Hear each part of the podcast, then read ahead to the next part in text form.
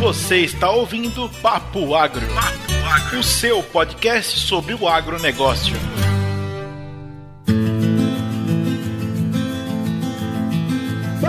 Moçada do Papo Agro, eu sou o Neto. Eu sou o Williams. E eu sou a Lorena. E hoje o nosso tema vai ser intempéries e desastres climáticos. Caraca, lixo! Tan, tan, tan, tan.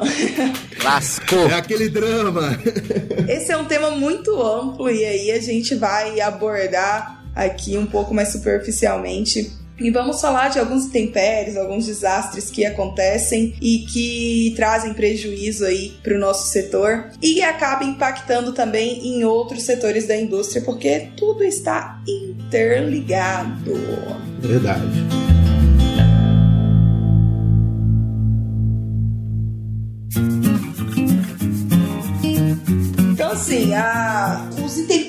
Mais comuns, e aí que já tem até muita coisa vindo, pensando em biotecnologia, que a gente falou no papo sobre melhoramento, é seca, né? Eu acho que seca talvez seja a pior, o pior intempério que mais atrapalha a produção. E o que é mais comum de acontecer, porque acontece de norte a sul, de leste a oeste. É isso, Ju- Ju- Ju- José? é isso, José? É isso mesmo. A gente estava discutindo antes de começar a gravação em como abordar esses temas, que eles são, são temas é muito abrangente. Nós estamos nós podemos falar de seca, nós podemos falar de excesso de água em alguns locais, nós podemos falar de neve, nós podemos falar de problemas no começo da cultura e de problemas para colher. Então é um negócio bastante é, amplo e que ele vai se diferenciar de acordo com o local do, do mundo em que você está. No Brasil você tem um tipo de intempérie climático, nos Estados Unidos você tem outro. A gente está ali, o Williams talvez tenha mais informação, mas na Austrália ti- tiveram outros problemas com relação à pecuária. E essa temática é ao mesmo tempo abrangente e particular de cada região, de cada local em que você está trabalhando. E eu acho engraçado, olha só, quando a gente pensa, a gente fala em seca, né, que é um dos, ah, dos principais intempéries que abrange todo o globo. Na minha região, eu penso logo em falta de precipita- precipitação pluviométrica, né, falta de chuva. Mas a seca também está relacionada, lá pro José, no caso dos Estados Unidos, à disponibilidade de água no solo. Quando o solo congela, é uma condição para planta, eu entendo, a condição de seca. É isso, José? É,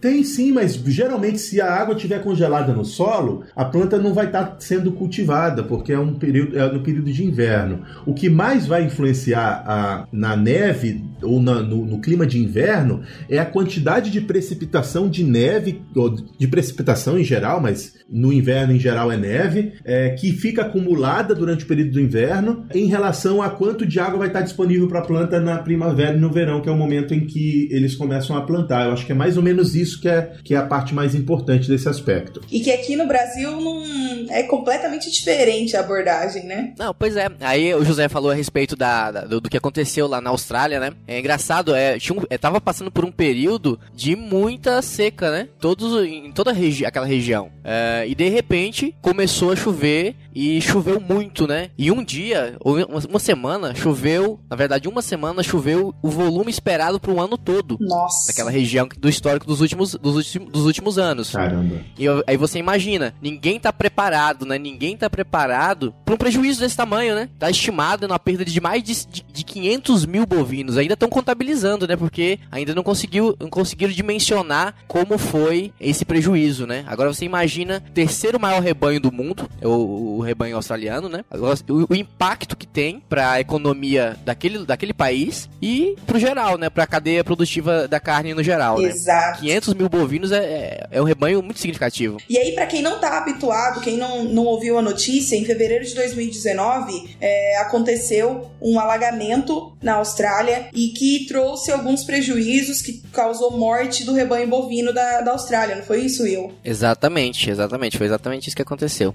Então, assim, é, de fato, enquanto alguns países sofrem com seca, outros, como foi no Brasil esse ano, né? Uma, umas regiões tiveram problema fortes com seca, como o sul do país, no Mato Grosso, algum, alguns locais tiveram problema também. Outros estão sofrendo com excesso de água após um longo período de seca, né? Então, com certeza eles tiveram os prejuízos que foram inerentes à seca e agora vão ter que lidar cá com esses prejuízos aí inerentes a essa chuva, essa precipitação monstruosa que acabou acontecendo aí. E aí, gente, como que a gente prevê um negócio desse, né? Como que, que você faz pra, pra. Não tem nem como se preparar, tem, Will, pra uma situação dessa? Difícil, né? Até porque, pelo histórico do que estava acontecendo naquela região, né? Ninguém estava preparado para tanta chuva desse jeito, né? E aí, como é, que, como é que você faz? Como é que se prepara? Você muda de lugar? Não tem como, né?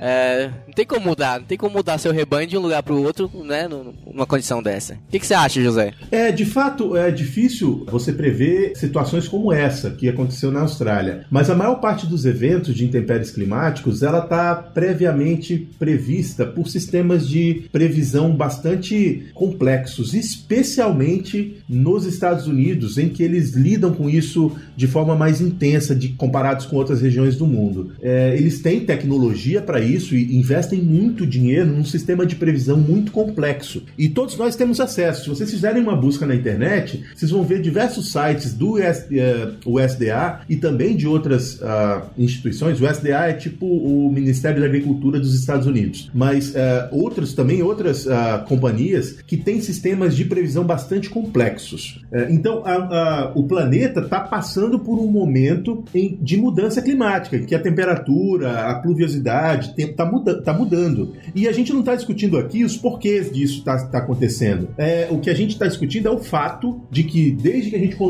conseguiu medir a temperatura do planeta até os momentos atuais, existiram ciclos de temperaturas elevadas e de pluviosidade mais elevada que se intercalavam com ciclos de menor pluviosidade e menor temperatura. E a gente está passando por um momento de maior temperatura e menor pluviosidade. E se você for estudar isso a fundo, você percebe que ao longo das últimas décadas, essa, esse efeito da temperatura e do, do, do, da, das coisas relacionadas ao clima em si tem afetado muito mais a produção agrícola no mundo inteiro. Então, veja bem, Estados Unidos tem tecnologia preparada para fazer previsões baseados nos dados que existem. Mas o que ocorrerá daqui para frente é um estudo meio, meio que em aberto e que traz aí um desafio muito grande para gente que tem que lidar com, com esses intempéries. É, você falou nos ciclos, né? Voltando lá para a questão da, da Austrália, é, as agências de monitoramento falaram que esse quadro dessa inundação ele é uma, uma, uma, previsão de acontecer a cada 100 anos, de acontecer um evento dessa magnitude, né? Caramba! Legal, cara. E, e assim, ó, tudo tá interligado, né? É, essa semana saiu um vídeo da NASA, e aí vou dar uma viajada aqui, mas é uma informação legal. Um vídeo da NASA que mostra que o deserto do Saara tem uma influência muito grande na, no aporte de fósforo para a floresta amazônica. Vocês conseguem imaginar isso? Que louco, né? Que louco. A poeira do deserto do Saara atravessa todo o Atlântico e é o Atlântico ali, gente, é, né? É o Atlântico. Depende de, de, de que lado ela vem, né? ela pode vir pro. É o Atlântico, ela tá falando da África pro Brasil, é o Atlântico, né? É, é o Atlântico, a gente reza pra que seja, vamos lá. E aí ela atravessa todo o Atlântico e cai na floresta amazônica e serve de aporte de fósforo para a floresta amazônica. E a, porque a floresta amazônica perde muito fósforo por conta do alto índice de chuva. Então, é, olha como tudo está interligado e é uma, uma viagem, né? E, e, eles conseguiram identificar isso é, estudando e, e enxergando através dos satélites aí essa movimentação da poeira do deserto do Saara. Olha que loucura. Olha só que maluco, velho. Que viagem, hein? Viagem, viagem mesmo, longa.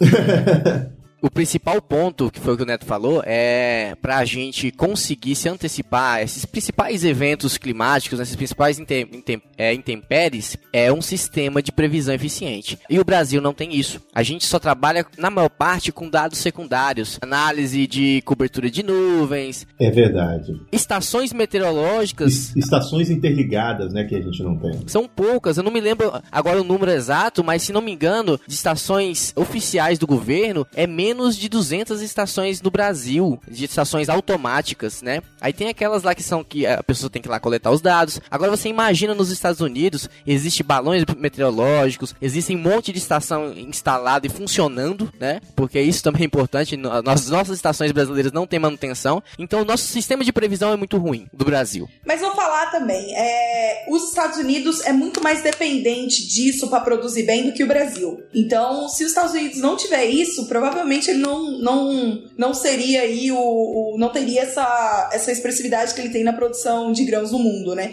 E o Brasil, mesmo com tudo isso, mesmo com toda essa, essa falta de previsão aí, consegue ter um destaque tão grande quanto os Estados Unidos, né, nesse setor. Eu tô vendo a Lorena beijando na camisa da seleção brasileira dizendo: Eu sou Brasil! Bairrista, né? Tô defendendo. A gente tem que ressaltar as coisas boas. Beleza. Pe- pessoal, e assim, ó, é, a Lorena falou da, que o Brasil tem menor dependência aos a previsão meteorológica, de fato, né? Foi isso que você falou, né, Lorena? Exato. Você acha que, a- que que os Estados Unidos é muito mais dependente. E eu também concordo. Eu acho que os Estados Unidos, por, por eles terem estações, especialmente nas regiões produtoras de milho e de soja, as estações são muito bem definidas e elas, elas dirigem a decisão de plantio e de colheita e toda a operação em si. Então, saber quando termina a neve e quando a temperatura aumenta a ponto de começar a ser bom para começar o plantio é muito importante. Mas eu tenho uma visão de que o Brasil, com um sistema mais complexo e mais profissional de previsão meteorológica, podia eh, ser muito mais eficiente também na produção. Então eu, eu, eu considero que, mesmo que ele não tenha tantos problemas quanto os Estados Unidos relacionados às estações em si, a mudança climática está trazendo um cenário em que, mesmo na nossa região, é necessário ter um investimento maior num sistema de previsão mais complexo. Vou do- só dar um dado. Aqui na cidade que eu tô, que é uma cidade praticamente universitária, nós temos oito estações meteorológicas automáticas interligadas ao sistema de, de estações dos Estados Unidos. Oito.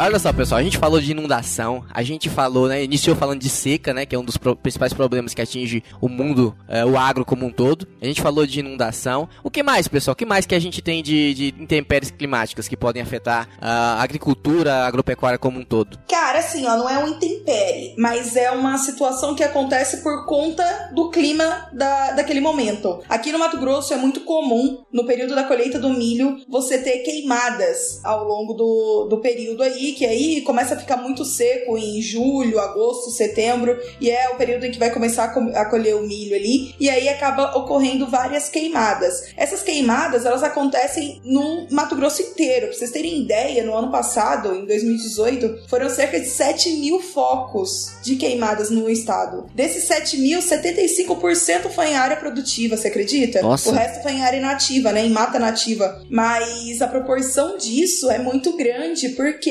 Ano passado, na região de Tiquira, aqui no Mato Grosso, que é uma região do sul do estado, é, queimaram mais de 10 mil hectares. Hectares de área. Vocês, vocês conseguem imaginar 10 mil hectares sendo destruídos? Nossa, é muita área. E Lorena, a pergunta é: é todo o milho que estava nessas áreas foi perdido? Foi virou pipoca, é isso? Não, aí o que acontece? Uma parte já estava colhido. É, desses 10 mil, 2 mil hectares tinham milho pronto para ser colhido, então foram 2 mil hectares de prejuízo. E aí não é 10 mil hectares em uma fazenda só, são 10 mil hectares que pegam várias fazendas de vários produtores, né? Então, assim, é um negócio que aqui tem uma proporção gigante. Eu lembro quando eu morava em Campo Novo do Parecis, que a região de Desciolândia também foram afetados 10 mil hectares. Foi, e ninguém, o difícil é identificar onde o foco começou, né? Porque muitas vezes pode ser uma máquina que não tá com a manutenção adequada e aí acaba faiscando ali, jogando fogo na, na palha do milho. E aí tá muito seco, a, a umidade do ar não ajuda, né? A umidade do ar é muito baixa, né? É. A umidade é muito baixa, calor muito forte, e aí você tem ventos, porque a época de agosto aqui é uma época em que tem tanta ventania, tanta ventania que vocês não fazem ideia. Então, assim, o vento ajuda muito. Não sei se vocês já viram uma lavoura de milho pegando fogo, gente, mas é desesperador, porque se espalha tão rápido,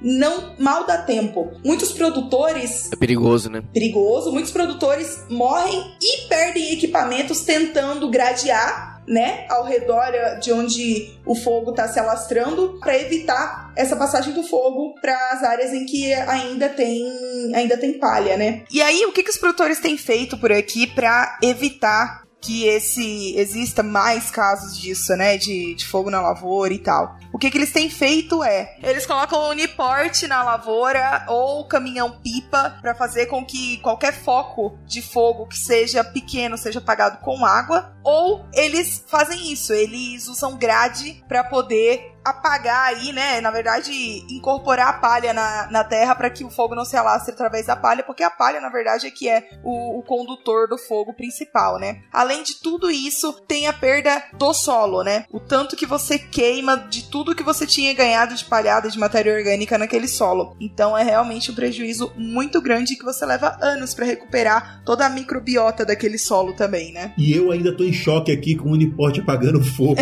eu tô querendo fazer a foto da, do negócio trabalhando. é, e acontece mesmo. Falando de, de, dessa questão mais localizada, eu lembrei aqui só de um comentário que talvez a gente vai aprofundar em outro momento. Nos Estados Unidos, no ano passado, eles tiveram um problema na colheita de milho e de soja, porque teve. Uh, a neve chegou um pouquinho mais cedo do que eles previam e as lavouras, a marcha de colheita das lavouras foi um pouquinho mais uh, lenta. Então eles não colheram o suficiente para naquele momento em que a neve começou a chegar, eles já tivessem as lavouras colhidas. E isso é um, um, um ponto que estrangula também, mas é muito local, claro. Uma região específica acontece, no resto do, do, do, do, do país não acontece. É, e lidar com isso recai sobre o planejamento novamente. Acho que a palavra, se a gente for contar o número de vezes que a gente falou sobre planejamento no Papo Agro, a gente vai, vai estourar. É a palavra que a gente mais fala, planejamento. E você está falando de outro tipo de planejamento que é lidar com esse intempério local, né? Exatamente. Está preparado, né? Você está preparado, você assumir estratégias de estar preparado sabendo que vai acontecer um problema. Eu acho que é um dos pontos. E aí, a gente falou de inundação, né? A gente falou de seca, falamos da queimada. A gente falou de seca, mas a gente falou bem rapidinho também, né? Interrompemos o nosso papo para informá-los que a próxima fala será acelerada, devido ter excedido o tempo de uma intervenção. É, assim, a Argentina em 2018 passou por um período de seca gigante aí, contrário do que, o contrário do que o Neto falou que era um problema localizado nos Estados Unidos que aconteceu lá, o da Argentina foi meio geral, né? Foi generalizado. Tanto que em várias províncias, em vários estados da Argentina, eles declararam estado de emergência. E aí, não sei se, se todo mundo sabe, mas quando o país, o local, a cidade, a província decreta estado de emergência, uh, os produtores são beneficiados com isso. Porque no que tange a pagamento de impostos e algumas outras obrigações acabam sendo amenizadas pra eles, né? Isso é importante porque o cara já tá perdendo por seca, né? Então, qualquer coisa que vier a favor dele já é lucro. Além de todo esse prejuízo, a gente tem que entender que uma cadeia inteira é prejudicada, né, quando você tem seca. Por exemplo, na Argentina, foi a pior seca dos últimos 50 anos da Argentina. E ela perdurou por 5 meses. Então você pensa só, afetou mais de 80% da área agrícola da, da, da, Argentina. Então foi realmente um problema a nível nacional. E que as perdas foram de 34% pra soja e 18% pro milho do que eles tinham estimado no início da lavoura. E em cima do que que isso, que isso vai, vai causar prejuízo, né? Vai afetar o aporte do campo pro PIB do, do país, né? Então o, a gente sabe que principalmente aqui no Brasil, o PIB do agronegócio é um PIB muito positivo e isso acaba afetando o PIB do país. É, a produção primária é o principal setor que é afetado,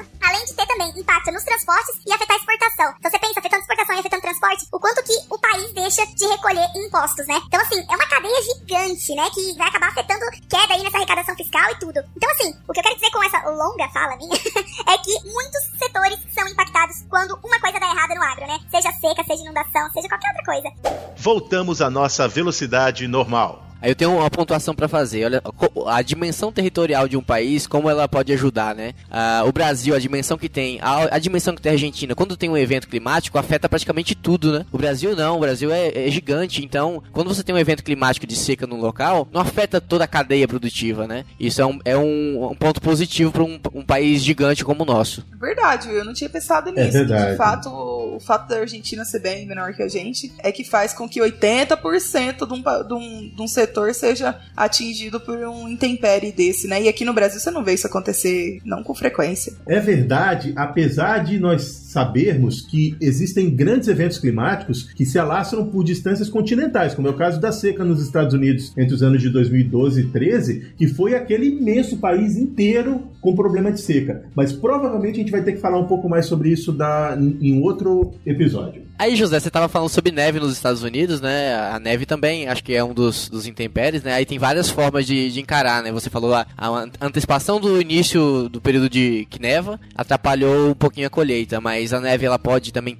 interferir de alguma outra forma? É, então, veja só. A gente falou, acho que no começo do nosso papo, que a quantidade de neve no inverno vai influenciar na quantidade de água disponível no solo, na, na, nas camadas mais eh, profundas do solo durante o período de primavera e verão. Então, isso é um ponto importante. E alguns agricultores, nas regiões mais frias, precisam arar sua terra, né? Você gradear sua terra logo após o período de, de inverno para acelerar o processo de aquecimento do solo. Vamos imaginar, lá o solo está todo congelado no final do, do inverno. E quando você muda a estação, você precisa de mais temperatura no solo para que as plantas comecem a germinar, você comece a plantar em si. E a gente já falou de temperatura lá nos stories no Instagram. Então, se vocês quiserem saber sobre a influência da temperatura nas plantas, vai lá nos stories e acompanha a gente todas as terças e quintas falando de nutrição de plantas e de fisiologia também. E eu falando mexão aqui no meio do caminho. Mas voltando lá para a temperatura do solo, alguns produtores em algumas regiões mais específicas têm que gradear a terra logo depois do inverno para acelerar esse processo de ganho de temperatura temperatura, para que o solo descongele e a temperatura chegue no ponto de plantio.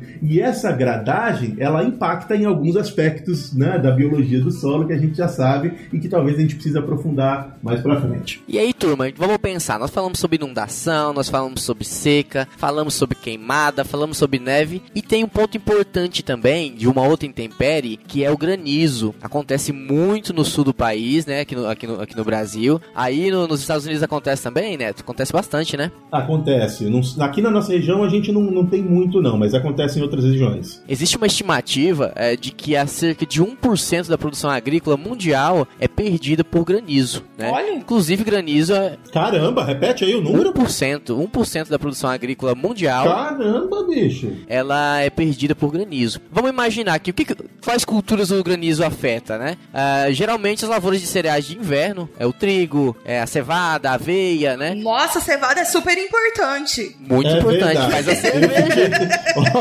eu fiquei aqui. Não deixa, não. É, tô impactado pela cevada.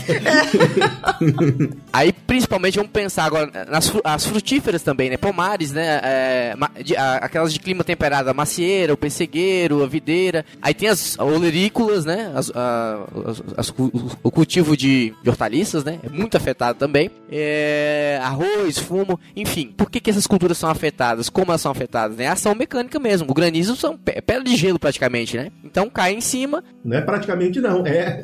É pedra de gelo, granizo é pedra de gelo. Então as culturas são afetadas porque cai gelo, cai pedra de gelo em cima das culturas. Então imagina, frutíferas, né? O tanto que isso não é afetado, né? Eu não sei se o número, se, eu não sei números nenhum, tô só divagando aqui, mas provavelmente as culturas perenes, elas sofram bastante com, com granizo, porque vai destruir toda, toda a parte foliada da, da planta em si, né? Ao passo que ela tem tempo para se recuperar também. Se a gente pegar uma cultura de uma cultura anual, a veio o granizo acabou, né? A cultura uh, perene, ela tem um tempo para se recuperar. Talvez o produtor não perca 100% do investimento dele, né? É, e a minha pergunta seria quando que o granizo vem, mas isso talvez a gente vai aprofundar em outro, no outro papo, mas é, o granizo pode vir a qualquer momento de uma estação de, plant, de, de, de climática ou, ou não? Aqui no Brasil, né, a maior incidência do, de granizo geralmente é no final do inverno e na primavera. E aí a gente vai se aprofundar mais no próximo papo.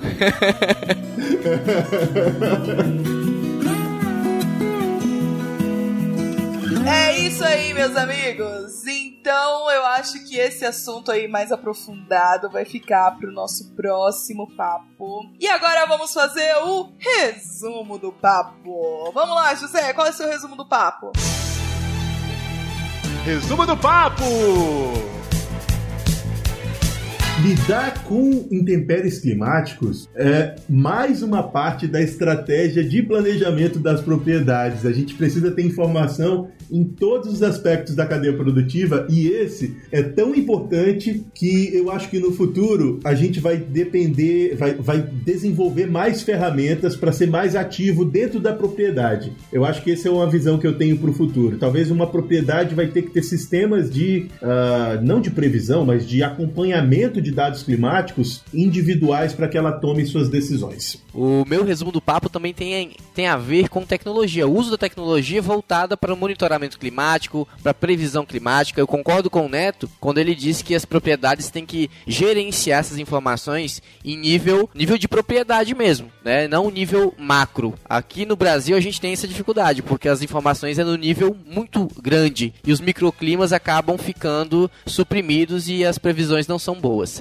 Então eu acho que é planejamento, mas a gente tem que investir um pouco nessa questão do monitoramento climático. Muito bem. E o meu resumo do papo vai ficar envolto de que o quanto que o agro é importante no país, né? Em todos os países que a gente comentou aí onde acontecem esses intempéries e que em volta do agro inúmeros setores são afetados por um intempérie que muitas vezes você que vê aí uma seca acontecendo em algum lugar aí do, do país e fala: "Ah, mas isso não tem nada a ver comigo". Tem sim. Muitas vezes o que você vai consumir lá para frente vai estar tá afetado o, o, aumento de preço na prateleira do, do supermercado tá afetado por um intempérie que aconteceu aqui no campo que você achou que não tinha nada a ver com você. Muitos setores são afetados pelos intempéries e muitas vezes a gente não consegue nem prever e pouca coisa pode ser feita para mitigar os prejuízos. Agro é tudo, agro é não sei como é que é a propaganda da televisão. o agro é pop, agro é tudo, agro é tech. Não sei se é nessa sequência.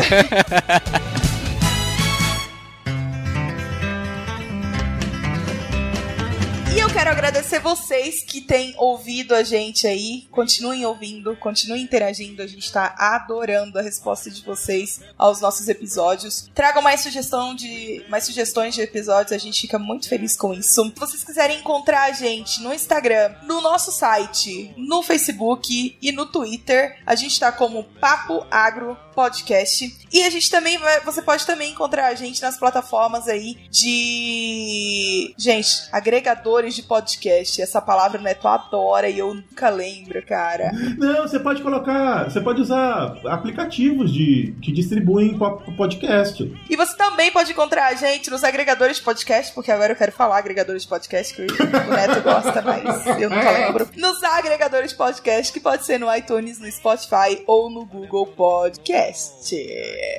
É isso, meu povo! Um abraço pra quem é de abraço, beijo pra quem é de beijo, tchau! Um arroba de abraço, meu povo! Obrigado por terem ouvido a gente até aqui e até a próxima! Tchau, galerinha do Papo Agro! All them women gonna make me teach them what they don't know how I'm going to Jackson. You turn loose of my coat, cause I'm going to Jackson.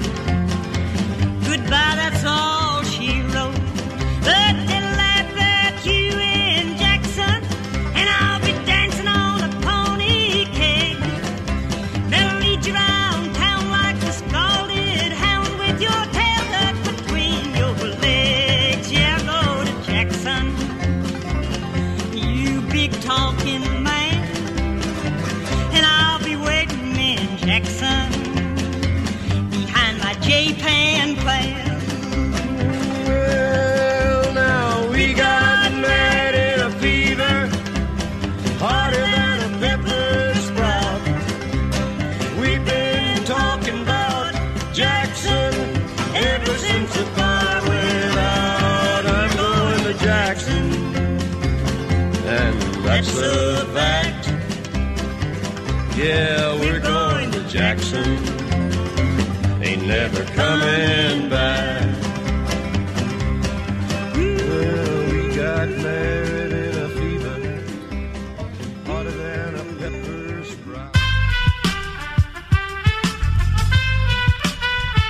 Este podcast foi editado por Aerolitos Edição Inteligente.